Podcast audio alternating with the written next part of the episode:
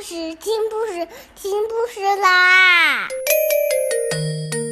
重要的事情说三遍，小屁哒啦啦，明天见！快来听故事吧！Everyone, today we continue to read Paddington.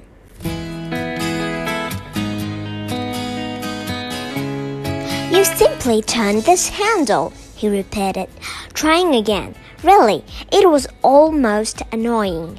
Instead of the clothesline going back into the box as it was supposed to, more was actually coming out.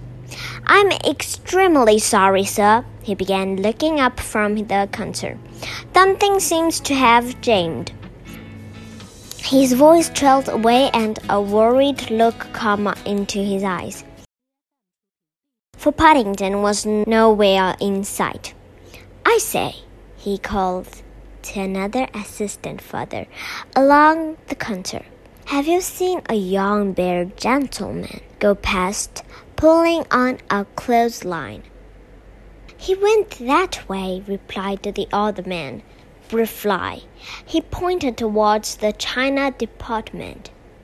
I think he got caught in the crowd.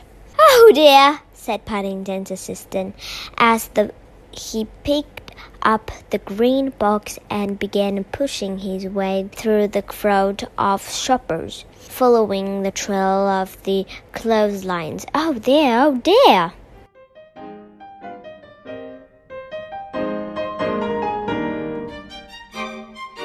As it happened, the assistant wasn't the only one to feel worried. At the other end of the clotheslines, Paddington was already in trouble. Rumbles and Fund was filled with people doing their Christmas shopping, and none of them seemed to have one off table in the other to avoid being uh, trodden on.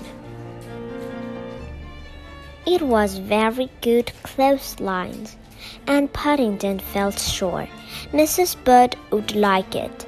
But he couldn't help wishing he'd chosen something else.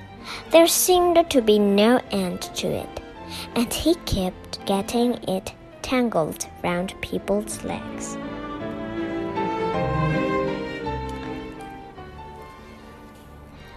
He went on and on round the table laden with cups and saucers, past a pillar, underneath another table, and still the clotheslines trailed after him.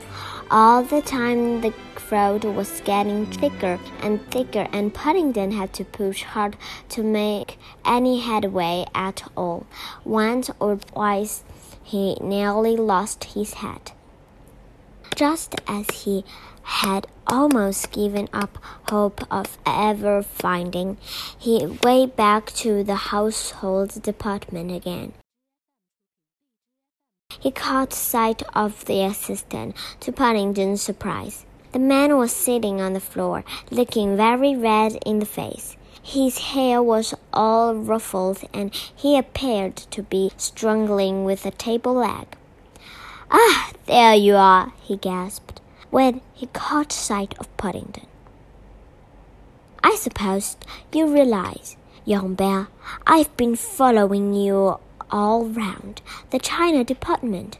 Now you've tied everything up, it nods.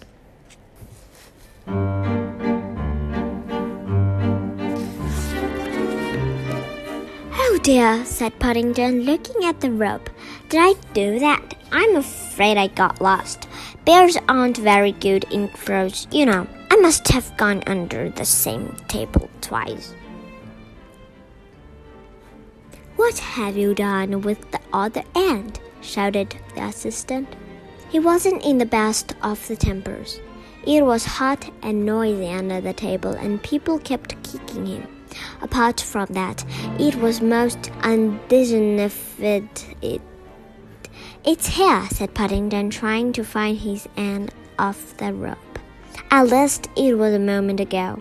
Where? shouted the assistant. He didn't know whether it was simply the noise of the crowd.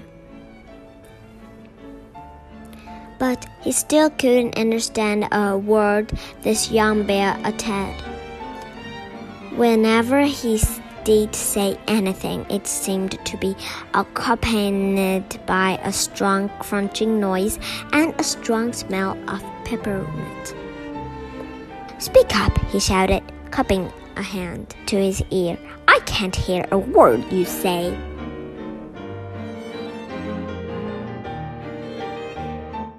Okay, today we're just reading here. Good night, have a good dream.